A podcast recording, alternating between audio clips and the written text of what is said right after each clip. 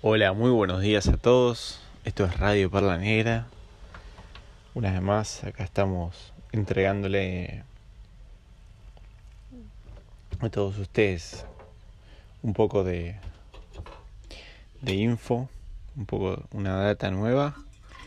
Estuvimos ayer hablando con Juan Manuel Ballesteros, que está en la ciudad de Victoria, Brasil, haciendo una, una escala en su viaje a Mar del Plata. Bueno amigos, espero que les guste em, y que lo disfruten a Juanma y la comunicación vía telefónica de ayer por ahí no fue la mejor, pero en el fondo se escuchó, se escuchó a Juanma feliz y contento de haber llegado.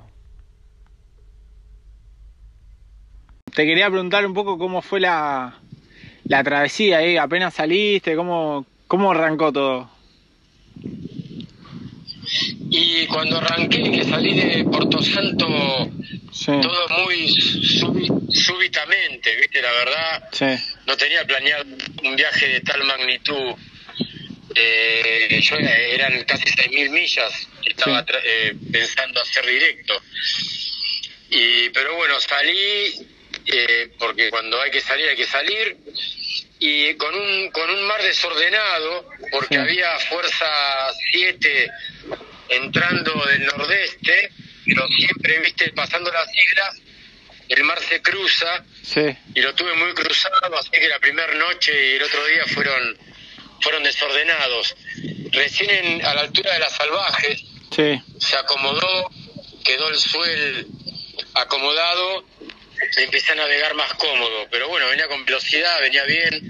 Eh, apenas salí de Puerto Santo pesqué, ah. pesqué una tuna, así que fue una buena entrada en el océano. Y, después ya empezaron las calmas, básicamente. Ah, sí, al toque. lo que puedo comentar eh, de este momento, después ahí en las salvajes, hmm. se unió una manada de delfines. Wow y me acompañaron hasta el Ecuador. ¿En serio? Eh, no sé, tengo los videos, tengo el video de, de esos días cerca de las salvajes, antes de Canarias. Sí. Y después tengo el video em, eh, ahí en el Ecuador. Así que algún biólogo marino de mis amigos que lo mire, pero yo reconozco los delfines y creo que eran los mismos, digamos, me acompañaron 4.000 kilómetros. ¡Wow! O sea, eh, tenía tenía ahí la protección. Me venían, venía, venía con toda una banda, una banda, una banda grande, una manada como, eh, no sé, más, como 30. Sí. Y, y, bueno, reconocía a varios, uno que tenía el morro blanco, como el vino, sí. y estaba la peca, que toda pecosa, otra, y y, nada, me acompañaron y me acompañaban y me acompañaban y seguían y seguían y seguían.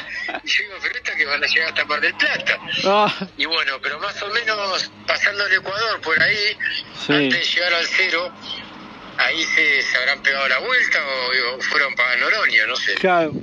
Lo que sí me siguió acompañando, sí. también me llamó mucho la atención desde el día uno, fueron dos golondrinas. Eh, creo que eran golondrinas porque eran, eran negritas con una, una mancha blanca arriba de las plumas de la cola y, y una rayita marroncita en cada ala. Y me acompañaron eh, todo el viaje. Y esas las perdí acá por el 9 Sur. En el 9 Sur, eh, que ya empezó a entrar el alicio fuerte, Fuerza 5, sí. ahí se habrán volado porque eran tan chiquititas y quizá por el cambio de la temperatura. Y bueno, después de ahí ya acá en el 19 vino la tumbada. Y ahí... No, pude salir. Del, 18 al, al, al, 19 me costó sí. Eh, eh, calma, viento en contra, tuve que capear con el velero cruzado y viento en contra, viento en contra. Y después se abrió eh, estaba del, sudoeste el viento, o sea que un bordo para adentro, yo que venía ya casi 200 millas afuera, no me quería tirar más adentro todavía. Porque vienen las bajas y ya ahí que aparezco Sudáfrica.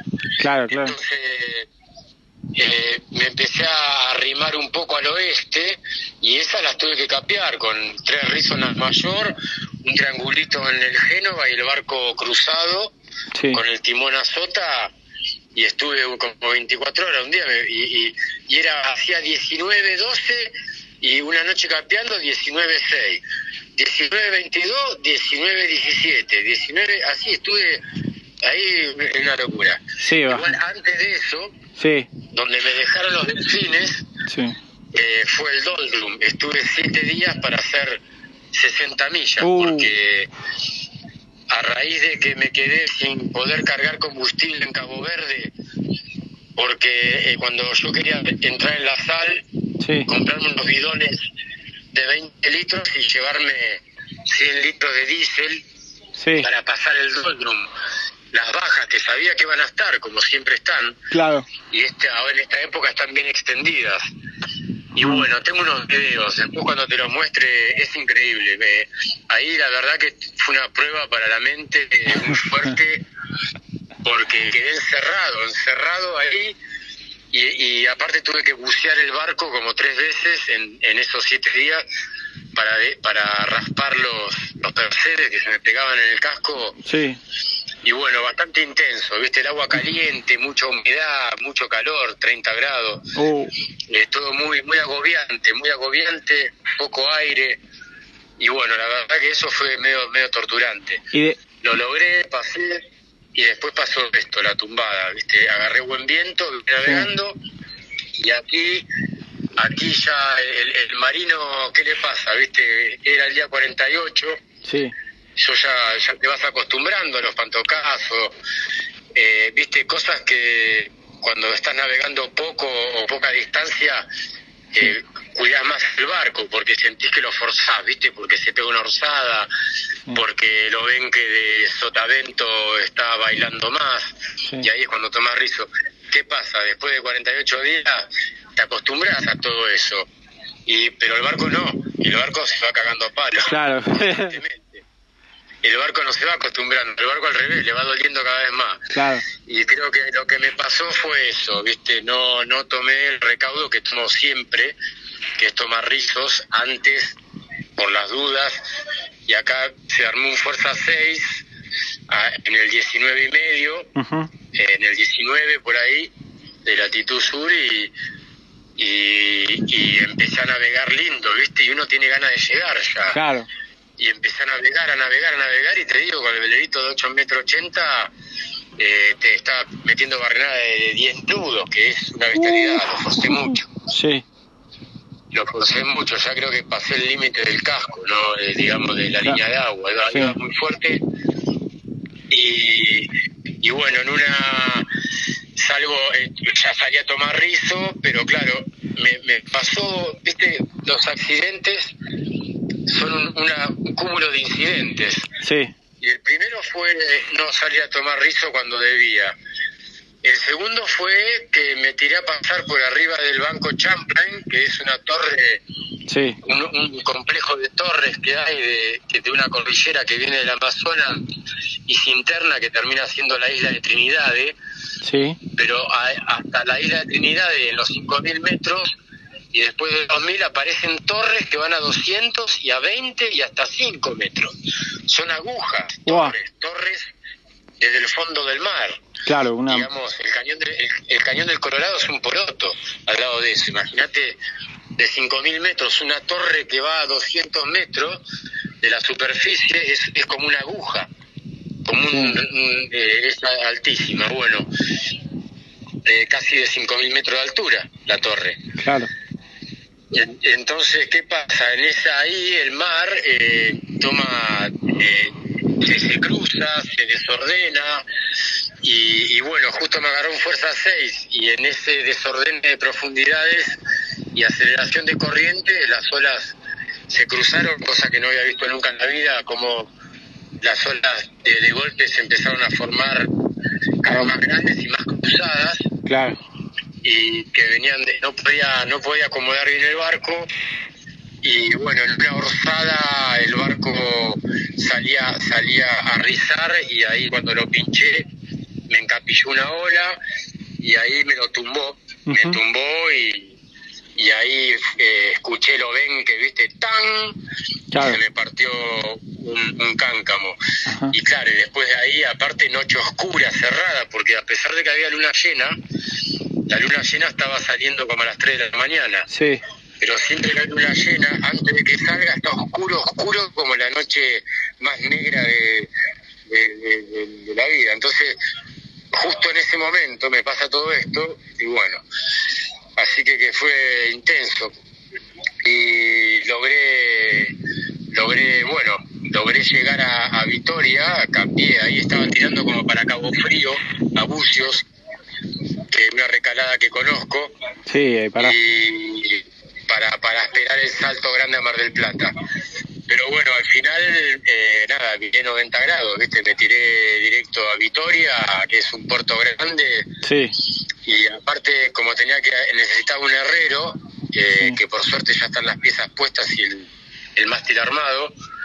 Eh, todo. Nomás, eh, imaginé que en este puerto grande hmm. eh, iba a tener todo eso. Y bueno, fue, fue así.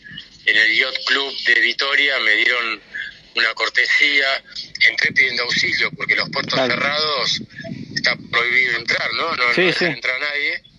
Pero bueno, yo llamé eh, pidiendo auxilio. Claro. Eh, básicamente, a pesar de que entré por mis propios medios y a pura vela, porque venía sin combustible ya.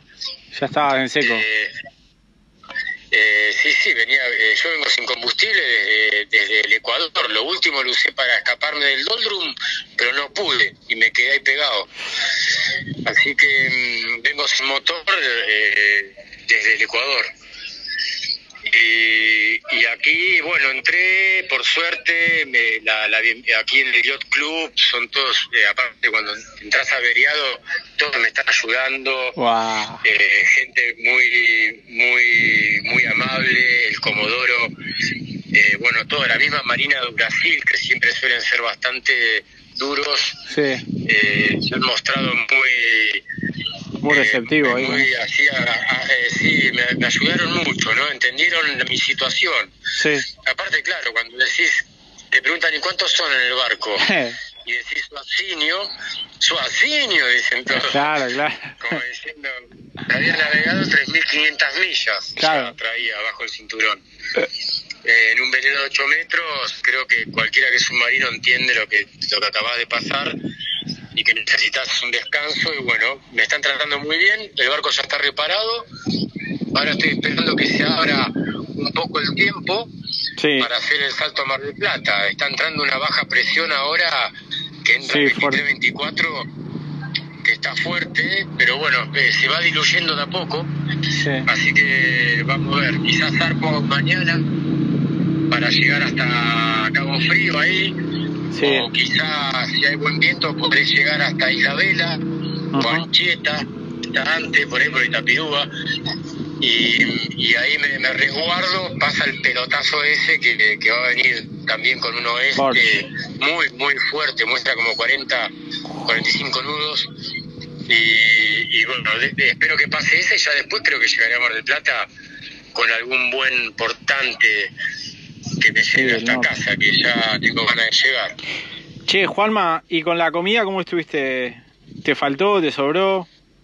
Siempre... La comida, mirá, em, tuve suerte que a los dos días de Cabo Verde, bajando, yo de Cabo Verde que traté de meterme en la sal y ahí la, la, policía, viste, un poco medio obtusa, me chocó con la lancha, en vez de decirme de hablar, me chocaron con la lancha para decirme que no podía entrar al puerto y que tenía que fondear afuera y fue el que me causó una vía de agua ah. en estribor. Porque esa vía de agua no me di cuenta ahí, pero claro, eh, le pegó al botazo, moví unos tornillos que no tengo acceso y el barco en fuerza sin corsando mete agua, pero vamos, tenía toda la banda llena de, de, agua salada y bueno, ahí me complicó un poco la existencia ya desde Cabo Verde. De Cabo Verde. ¿Tenía el cemento este o no? Entonces no cargué combustible, no cargué agua ni, ni comida y, y, y, yo de Cabo Verde tiré al sur, al, sur directo hasta el 8 hasta el 8 de latitud sur. Sí. Y mm, bajé más o menos por el 25 de longitud. Y, y por, tuve suerte que a los dos días, bajando, agarré un pescado que no sé qué es, es un túnido seguro, es como un atún larguísimo, tengo, lo tengo en video, eh, y, un metro medía.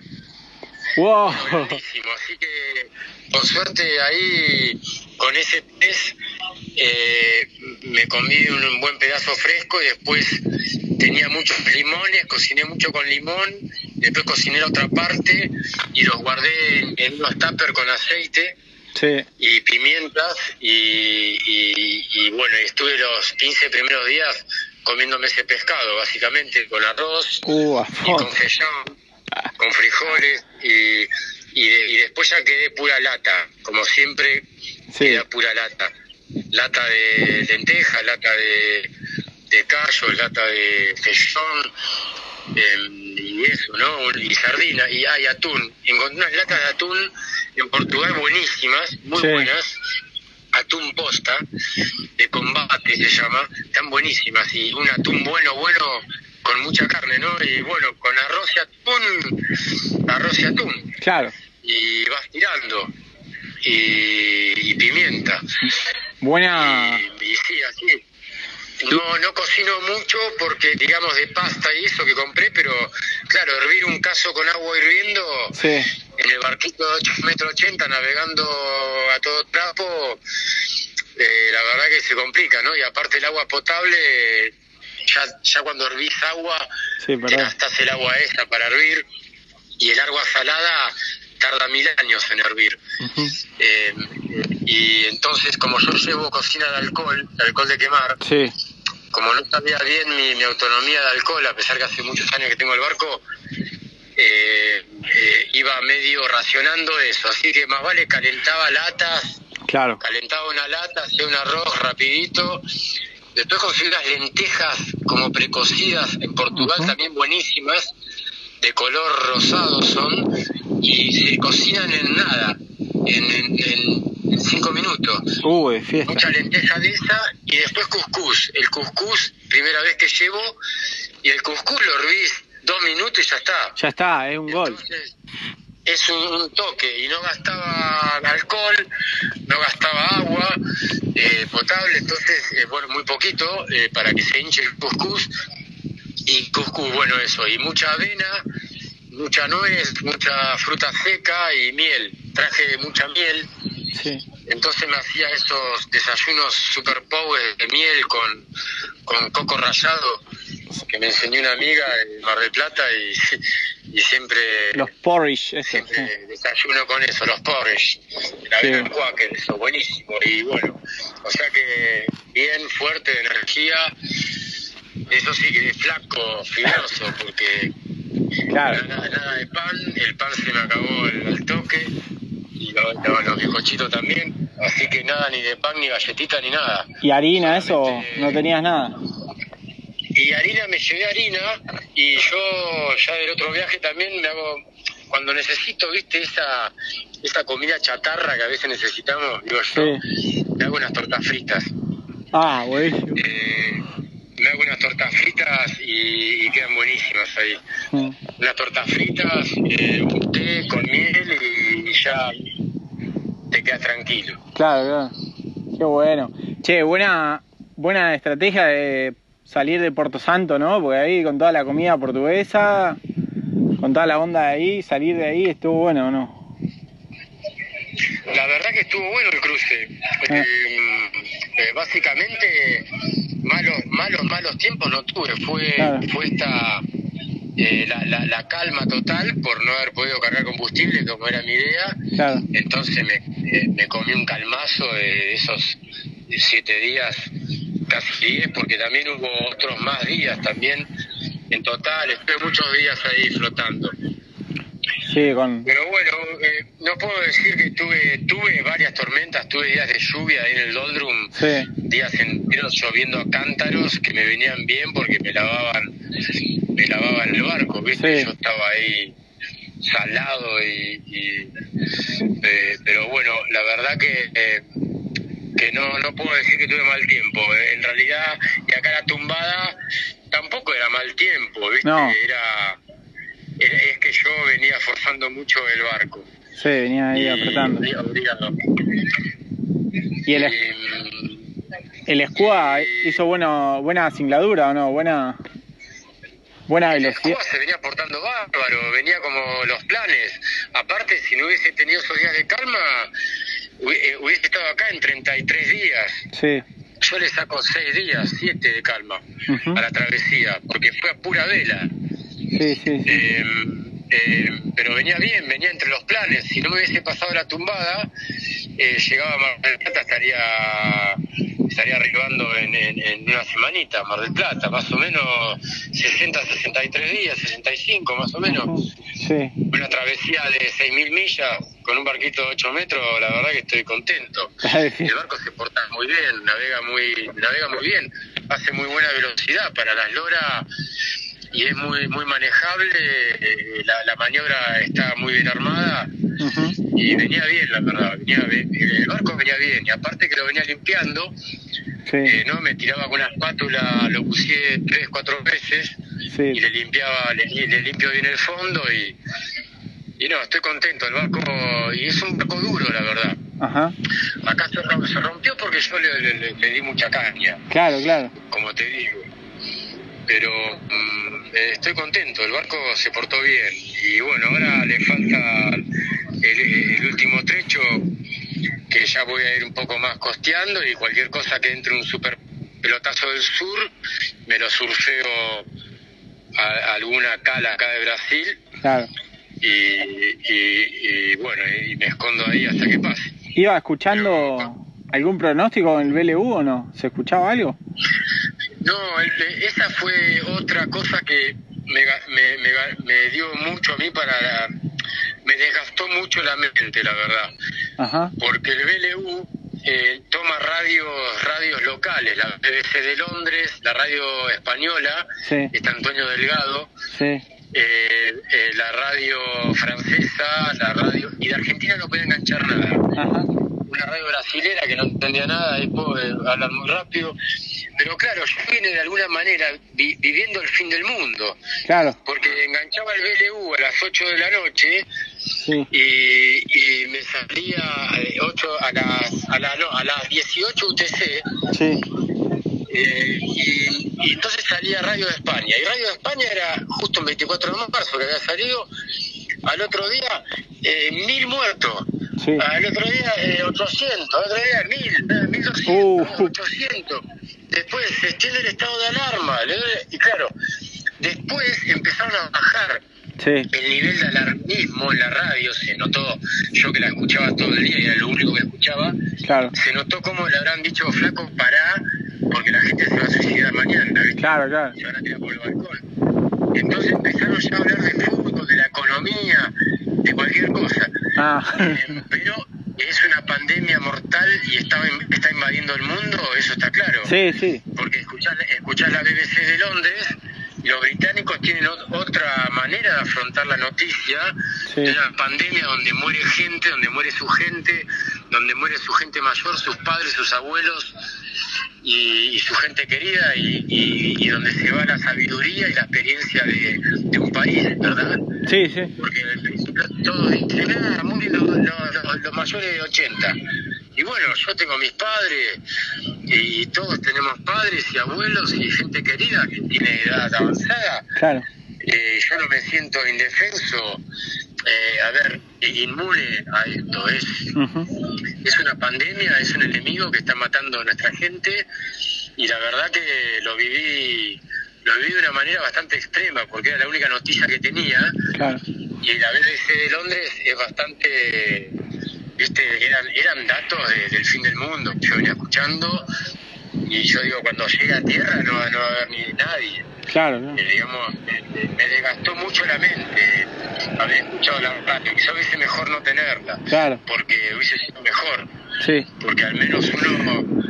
Eh, después también la soledad fue extrema, esta soledad de este viaje, porque no vi ni, una, ni un avión. Eh, los aviones, a veces, a un navegante solitario son cierta compañía, porque vos decís, bueno, se me rompe todo y, y seguir la trayectoria de un, avión, porque van para tierra de alguna manera, ¿no? Sí, sí.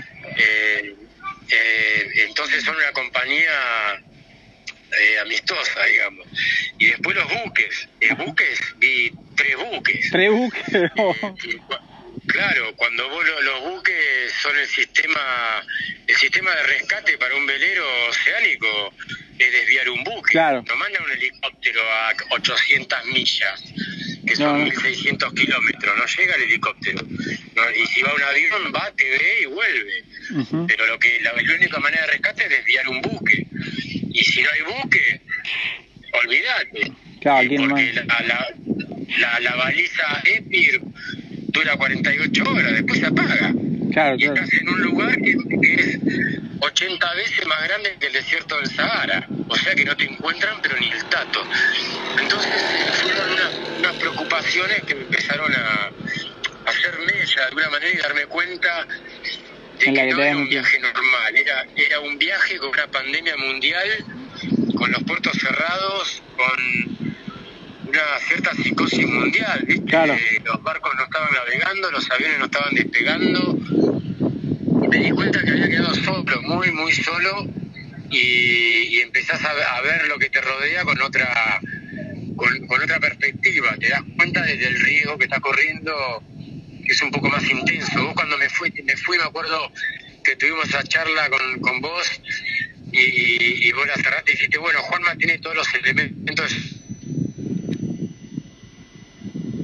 Hola. Juanma. Ahí reconectó. Ahí va. Che. Ahí reconectó. Sí, ahí está.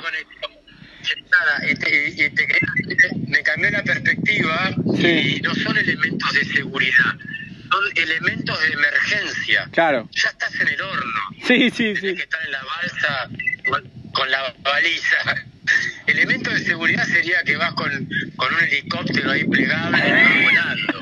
Pero eh, Claro. Eh, claro, no, no, elemento de seguridad nada, elemento de inseguridad total. Claro, claro. La balsa, porque al, revés eh, es un velero y yo, eh, y claro, ¿y qué pasó? Tuve una perspectiva que el velero es lo único que tengo y ya está, ese no lo abandono, pero vamos, me tiene que comer una ballena para que, que me baje de ese barco. Claro, claro. Así que bueno, nada, fue bastante intenso, un viaje diferente Ahora estoy acá en el Yacht Club de Victoria, un lugar hermoso.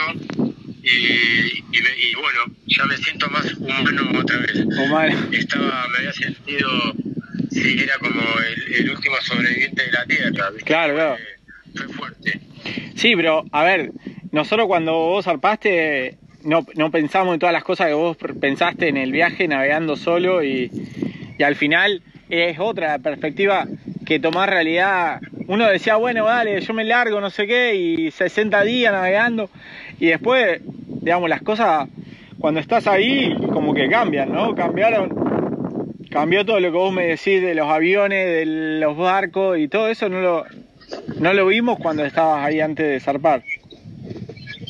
Claro, eso yo ni, ni lo vi. Em, eh, digamos, aparte, bueno, igual creo que cuando uno tiene el espíritu quizá vamos a ponerlo eh, el, espíritu de aventura, quizá no valoramos todas esas cosas porque si te pones a valorar mucho nunca harían este tipo de, de travesías eh, que son son son un, challenge, son, un, gran esfuerzo. Lo que sí me quedó claro que para entrar al mar hay que entrar con con, mucho respeto y mucha humildad, ¿viste? Yo ahora quedé, que fue una, una lección de humildad este viaje, porque te das cuenta de que no, no tenés ningún control, es un océano y el océano no quiere que pases si no pasás. Eh, te, apaga el viento, o te da mucho viento, o te pone olas desordenadas, o, no hace falta ni siquiera que, te, que te atropelle un barco. Hay un montón de cosas que pueden pasar ahí afuera y estoy contento porque al menos yo encaré esta travesía con cierta experiencia de, mi vida, de lo que me ha pasado a mí en, mi pasado y hace que logre cruzar un océano solitario. Eh, no, no me hubiese gustado estar ahí afuera aprendiendo sin saber nada, porque no es el lugar para ir a aprender ahí afuera no hay, no hay plan B. No, no.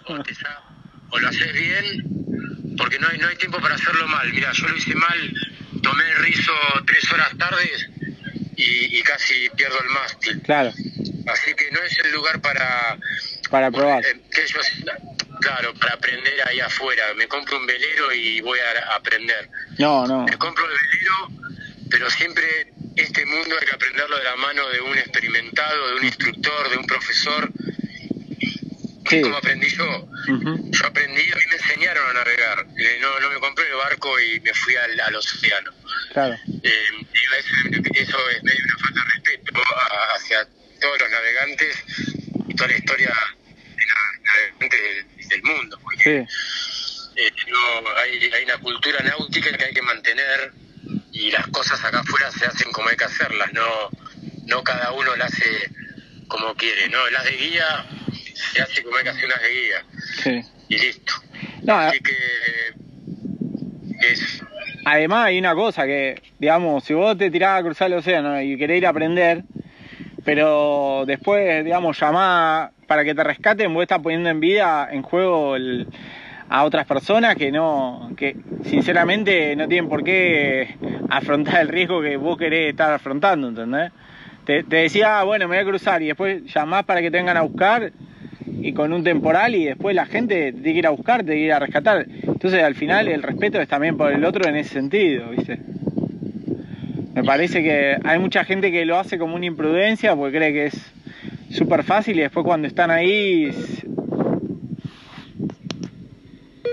Che, ahí se desconectó. Pero bueno. Pero buena, buena. Sí, sí. Buen reporte de la, de la navegada, gracias. La verdad que. Y ahora. Y ahora, con, la, con el último tramo, ¿cómo te ves? Ahí ya más, más tranquilo de que pasó el tramo más largo.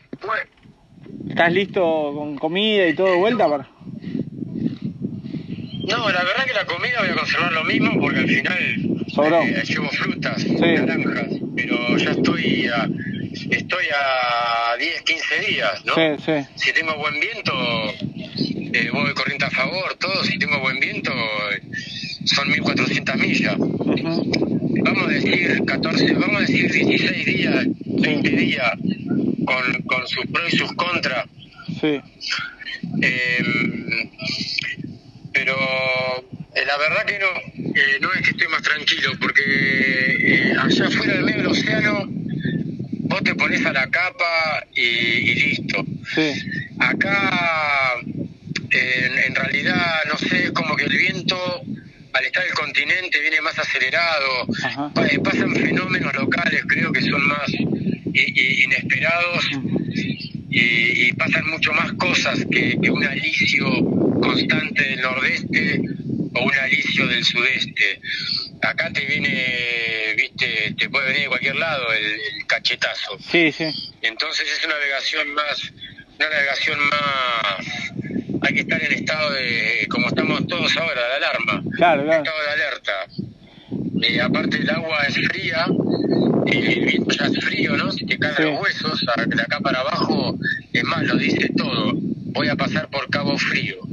Y de Cabo Frío, yo el, 2015 que subí con el velero de, mi hermano, vinimos los dos de Mar del Plata para Río, eh, a la altura de Río, eh, había pingüinos, viste, nadando. Sí, sí. Ah, así que acá ya viste la corriente de Malvinas. Claro.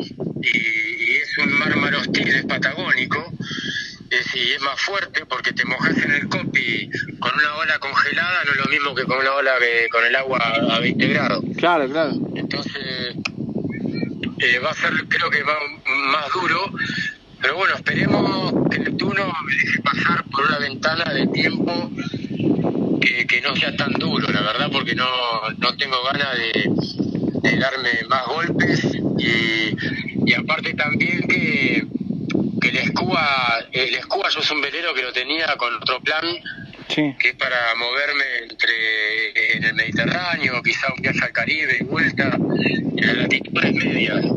Ya bajar abajo del 30 es un velero que yo lo siento liviano al, velero, ¿no? Cuando bajé hace 10 años tenía un velero de 9 toneladas. Sí, ahora... Y este barquito de 3.200 kilos, más el equipo, poner que pese 4.000 y pico, es un velero liviano y, y, bueno, hay que estar más... Hay, hay que ir... Eh, eh, es otro esfuerzo navegar en un velero liviano. Claro. Así que acá lo que pasa es que más o menos de, Invitúa, que es el último refugio que me puedo meter por un sur, después a Mar del Plata ya es un tirón, no tengo mucho refugio, ahí está, porque está eh, Río del Sur, pero hay que meterse por un canal con corriente, ¿viste? hay mucha movida, no me gusta nada ese canal, nunca me gustó, lo vi en la carta, no me gustaría entrar por ahí, y después también, después te queda la Paloma, pero la Paloma también, creo que Uruguay está con puerto cerrado y si me meto, puede, puede ser que me hagan ahí quedarme, no sé, 14 días o no sé, la verdad creo que siempre predomina salvaguardar la vida humana en el mar y, me dirían que puedo entrar, no sé, un temporal de 40 nudos. Pero bueno, voy a tratar de evitar eso y, meter ahí un torpedo a Mar del Plata, que aparte tengo ganas de llevar, de, llegar. Y, bueno, ya cumplí esta travesía, que por suerte el tirón largo ya, ya lo logré. Claro, claro. Y estoy, estoy, estoy bastante satisfecho con, con todo lo que pasó. Qué bueno. Así que, eh, llegar. Tuve, buenas experiencias, eh, me eh, mucha vida, vi mucha vida, no sé si es por esto de que no hay buques, ni aviones, ni nada, pero eh, vi, ballenas, eh, la cantidad de tortugas que vi entre, entre eh, Puerto Santo y Canarias, un montón. después los delfines que me acompañaron y después ya acá me acuerdo la última calma total, vino vinieron un cardumen de dorados, dorados como de un metro, de un metro y medio y me miraban, me miraban los dorados ahí a un metro de, la, de, la, de profundidad, me miraban a mí, yo los miraba a ellos, y la verdad que no sabía que los peces tenían ese factor humano, digamos, como de curiosidad y de estar quietos, porque estaban quietos, quietos, mirando la escuba, y bueno, y por suerte los pude filmar. ¡Wow! ¡Qué loco! Los tengo filmados en video a, a esos peces y quedé alucinado, me cambió la perspectiva, ¿no? Ahora eh, son, son, son seres, son como, eran como seres divinos, plateados ahí, dorados, que me venían a visitar y estuvieron todo un día ahí conmigo también y fue increíble. Eh, eh, vi mucho, muchos habitantes del mar, ¿viste?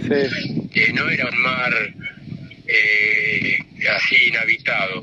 Así que estuvo, estuvo, estuvo bien estuvo bien. No sé si ellos me, me venían a ver diciendo, ¿qué hace este barquito acá?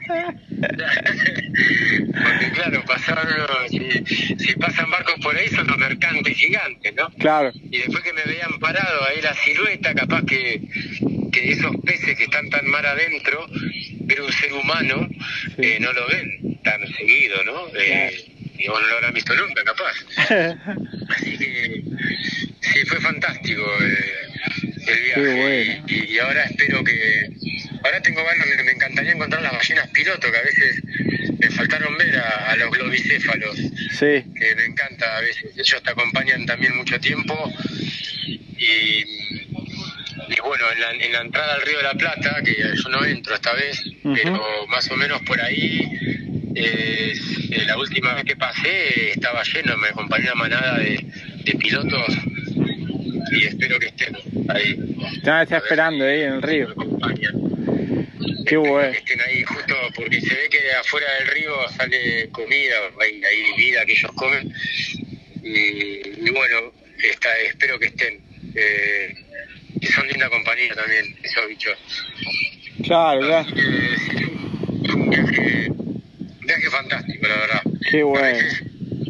Está bueno compartirlo con alguien, pero bueno, solitario también eh, lo compartí con el universo. Claro.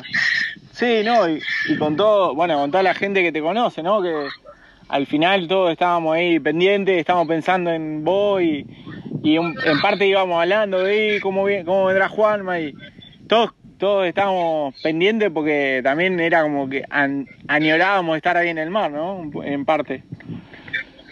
Claro, eh, eso por suerte yo, eh, bueno, todo, el grupo de amigos que, tenemos, que somos también así, eh, todos amantes del mar y es un vínculo que nos une, conmigo, conmigo navegaron todos, todo el tiempo, ¿no? Porque siempre en algún momento te pensás, uy, ¿qué haría él? ¿Qué haría este, el otro? o, bueno, cuando ves algo decís, uy, cuando se lo cuentan los chicos, ¿no? Claro. Y eso. Así que sí, son, eh, vas, en realidad vas conectado, que también te das cuenta de eso, ¿no? Que yo quizás tengo la capacidad de estar solo mucho tiempo, que logré que a mí eso no, no me hace mella la soledad, eh, lo, logro, lo logro bien, pero no es que, que, en realidad soy un ser solitario, soy muy social, todo lo contrario. Sí. Bueno, puedo, puedo lograr estar solo un tiempo conmigo mismo y y eso también me hace bien, ¿no? No, lo veo no lo veo mal.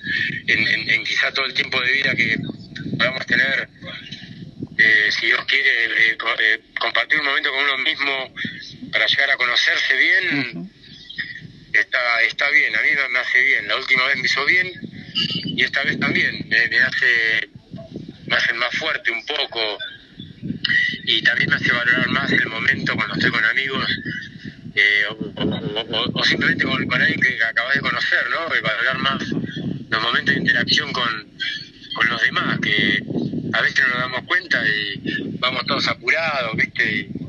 Y, estamos preocupados por, por lo que la verdad ahora me doy cuenta que son tonterías, ¿no? Porque no hay nada más importante que interactuar con amigos, con, y, con amigos nuevos por conocer y, bueno, con tu familia ni hablar, ¿no? Imagino que ahora están todos medio encanados, se están dando cuenta quizá de, qué lindo que es estar, o qué sé yo, algunos con sus hijos o sus amigos.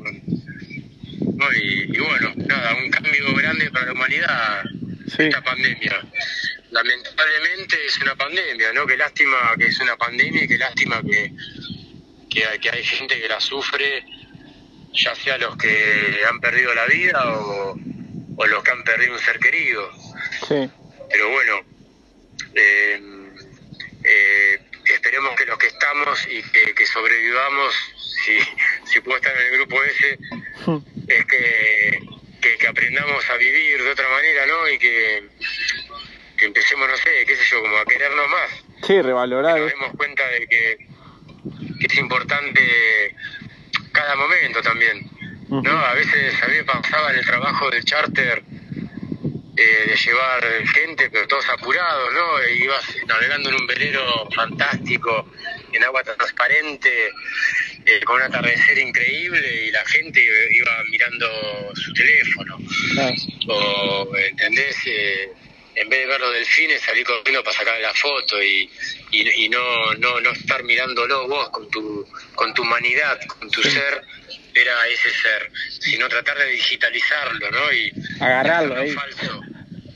Ah, claro, pero falsamente, en agarrarlo con la mente, agarrarlo con, el aparato electrónico este, que está buenísimo para comunicarnos y todo, pero que creo que nos estaba sacando mucho tiempo vital, ¿no? De, apreciar la vida tal como es, yo qué sé.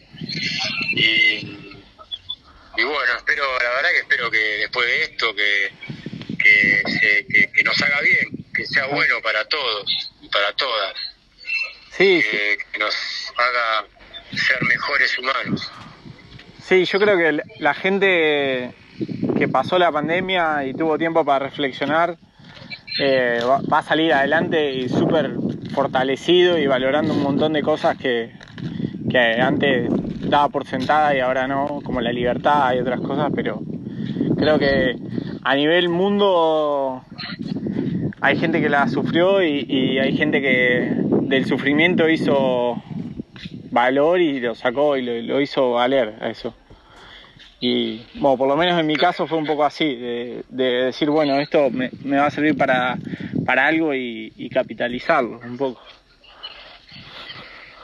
Claro, transformarlo, transformarlo y sacarlo mejor. Eh, yo creo que ahora, por ejemplo, todos estos videos que yo hice, me doy cuenta que cuando tengo ganas de, ver si, lo logro, si, el, si los videos llegan a casa y puedo editar, a hacer algo lindo, una buena película, pero no, no, no voy a hacer una película sobre mí.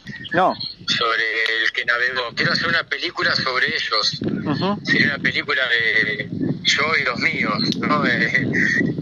los delfines y los peces y, todo eso que logré porque espero que ahora con el confinamiento que han tenido todos y que se han dado cuenta de lo que es un encierro, me gustaría ver si se logra una concientización para, para acabar con los acuarios de delfines y de lobos marinos y de orcas y de ballenas que hay por el mundo, ¿no? A ver si, si quizá entre todos si a mí una manada, por el placer de hacerlo, me acompañó dos mil millas, digamos, fueron casi del hemisferio norte al hemisferio sur, acompañando un barquito.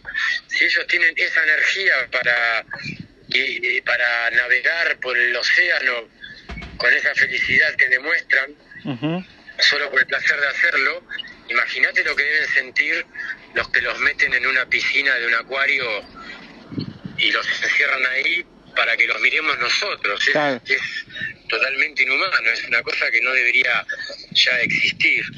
Si nos mostramos como una una etnia inteligente, ¿verdad? De, gente, eh, no, si, estamos un poco más sensibilizados no, no debería existir.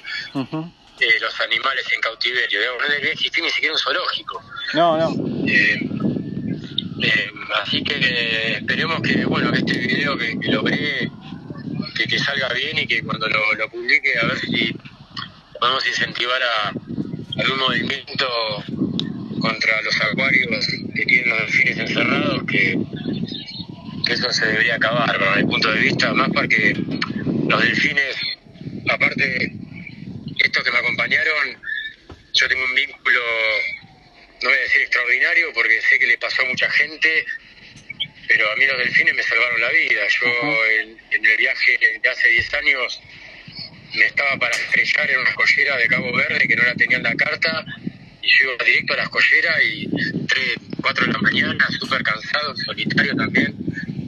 Y si no es por los delfines que empiezan a, a saltar a las 4 de la mañana, que no había visto nunca, ah, pero saltaban tirando backflip, tirabuzón y cayendo de panza, salpicándome, y ahí me despierto más o menos, ¿no? Y, y, compruebo mi navegación, todo, me doy cuenta que de alguna manera es una situación de riesgo, que me estoy acercando a una bahía que era en Cabo Verde, en, la, en Saco de Ribeira, en Isla de Santiago, y me doy cuenta que, que, mi velero navegaba una situación de riesgo y estaba a una milla de tierra pensando que estaba entrando en un, en un bay que lo veía todo oscuro, no sé qué, muy cansado, y decidí virar. Y claro, y apenas viro, eh, mar afuera, eh, en un ángulo determinado, los delfines desaparecen, y después de navegar 20 minutos en ese ángulo, veo que todo lo negro que yo veía adelante, pensando que era me faltaba llegar era una escollera, una escollera que habían fabricado, que era el malecón nuevo del puerto, que lo, habrán hecho después de que yo la carta que yo tenía. Y digamos, me iba a estrellar, me iba a estrellar en esa pared, en un paredón de cemento. Y si no por los delfines que salen ahí a despertarme, me, la pego. Entonces, eh, no sé, creo que son seres que de alguna manera deberíamos cuidarlos porque ellos lo único que muestran, que nos muestran a nosotros como otros seres de este planeta es, eh, puro amor. Ellos vienen todo el tiempo y se pegan al barco, saltan, te acompañan y se van. Y cuando nosotros de alguna manera, incluso nosotros como la raza humana, los, pescan, los comemos y los matamos, ¿viste? Y ellos siempre vienen y le ponen la otra mejilla, así que creo que sí, los delfines son, son especiales. Algunos dicen que, en realidad son muy tontos, otros dicen que son muy inteligentes. Claro. Pues bueno, sean lo que sean, están ahí y ellos son del océano y nos dan siempre la bienvenida. Y bueno, para un navegante solitario, para cualquier navegante, Sí, una, una manada de delfines es una fiesta. Está muy bien, a mí me hace muy bien, no, no, no estás solo, estás en compañía. Y, y bueno, así que eso es lo que voy a tratar de hacer cuando llegue a Argentina. Grande, Juanma, ahí. Che, bueno, cuando la tenga, ya sabés que acá estamos para, para difundir todas las buenas, las buenas y, y está, y hay gente, tenemos amigos por todos lados que, que están pendientes a, a estas cosas que estamos todos en común, ¿no? Si hablamos todo el mismo idioma un poco en este sentido, creo que podemos unirnos entre todos para, para lograr estas cosas, estas mejoras. Así que eso no dudes con, con, la, con la radio, conmigo y al final. buenísimo, buenísimo, la, la, la, unión, la unión hace la fuerza. Sí, sí. Che, Juanma, bueno. Hay que, hay que sacar lo mejor. Claro. Sí, sí. Sí, hay que, de, como de todo, ¿no? Hay que hacer, aprovechar y seguir adelante con la, con la que nos toca, ¿no? Como afuera, ¿viste? Está navegando y son 20 nudos, 30 nudos, pero tenés que seguir, ¿no? No hay, no hay otra, ¿no? No sé, es como que... Claro, no, no hay otra, como eso... Es la que aprendí navegando. Eso, lo, lo, lo, eso lo, lo aprendés, queda otra que adaptar las velas. Claro. Eh, quejarse no sirve para nada. No. Esperar que cambie quizá lleva mucho tiempo. Sí. Adaptar las velas siempre es la mejor solución para sí. capear, para avanzar o para, para ponerte en un refugio. Pero hay que salir, hay que salir, poner el pecho y, y adaptarse a la situación. Que bueno, eso va muy, muy conectado con, con ser un navegante. Sí. Ahí no, no te queda otra que, que hacer lo posible para, para lograrlo, porque no, no te va a venir a ayudar nadie, no hay nadie cerca. No. Yo en un momento me pasó lo mismo que el, el viaje anterior, en un momento que, que, hay un momento que estás entre Gambia y, y la punta nordeste de Brasil, hay 800 millas para cada lado, 1600 sí. kilómetros para cada lado, en el medio, en el medio del cruce sería, ¿no? De los, no, de los continentes más cercanos. Sí. Y decís, pues acá soy el ser humano más solo del mundo, porque eh, con la extensión que me rodea eh, y en solitario, básicamente sos el, el, humano más solitario del mundo en sí. ese momento. Eh, y, pero bueno, ahí no, ahí no hay, ahí nadie te va a a ayudar. Ahí, ahí te las tenés que, ahí te las tenés que aguantar. Así que hay que adaptar las velas. Sí, más vale, más vale. Y a seguir. Bueno, Juanma, te agradezco de parte de todos los oyentes de Radio Perla, estábamos pendientes y yo por lo menos te deseo buena... ¿Esto lo están oyendo ahora? No, sí, lo están oyendo ahora, pero sale mañana. Ah, uy, qué groso, yo pensé que hablábamos y bueno. No, no. Bueno, qué, qué buena no. onda. Así que mañana ahí... Pero bueno, querían, mucha gente quería saber de vos, había gente que estaba preguntando ahí porque como había salido en la radio el otro día. Un, un, gran abrazo a todos, un gran abrazo a todos los oyentes de Perla Negra. Y bueno, gracias a José estamos todos conectados. Sí. Al menos toda la gente que, que, que, que, que le gusta estas vivencias, que el mar es un vínculo que nos une a todos. Y bueno, por suerte está José acá para, para encontrarnos a todos. Sí. Así que muchas gracias, José, por, por la radio Perla Negra. Me encanta, me encanta lo que haces. Bueno. Che, bueno, hablamos ahora cuando llegue a Argentina. Te deseamos buena prueba y. Y tranquilito ahí por la costa brasilera, no te. No salgas si hay mucha pelota que. que ya va a tener tiempo para, para el frío y el sur.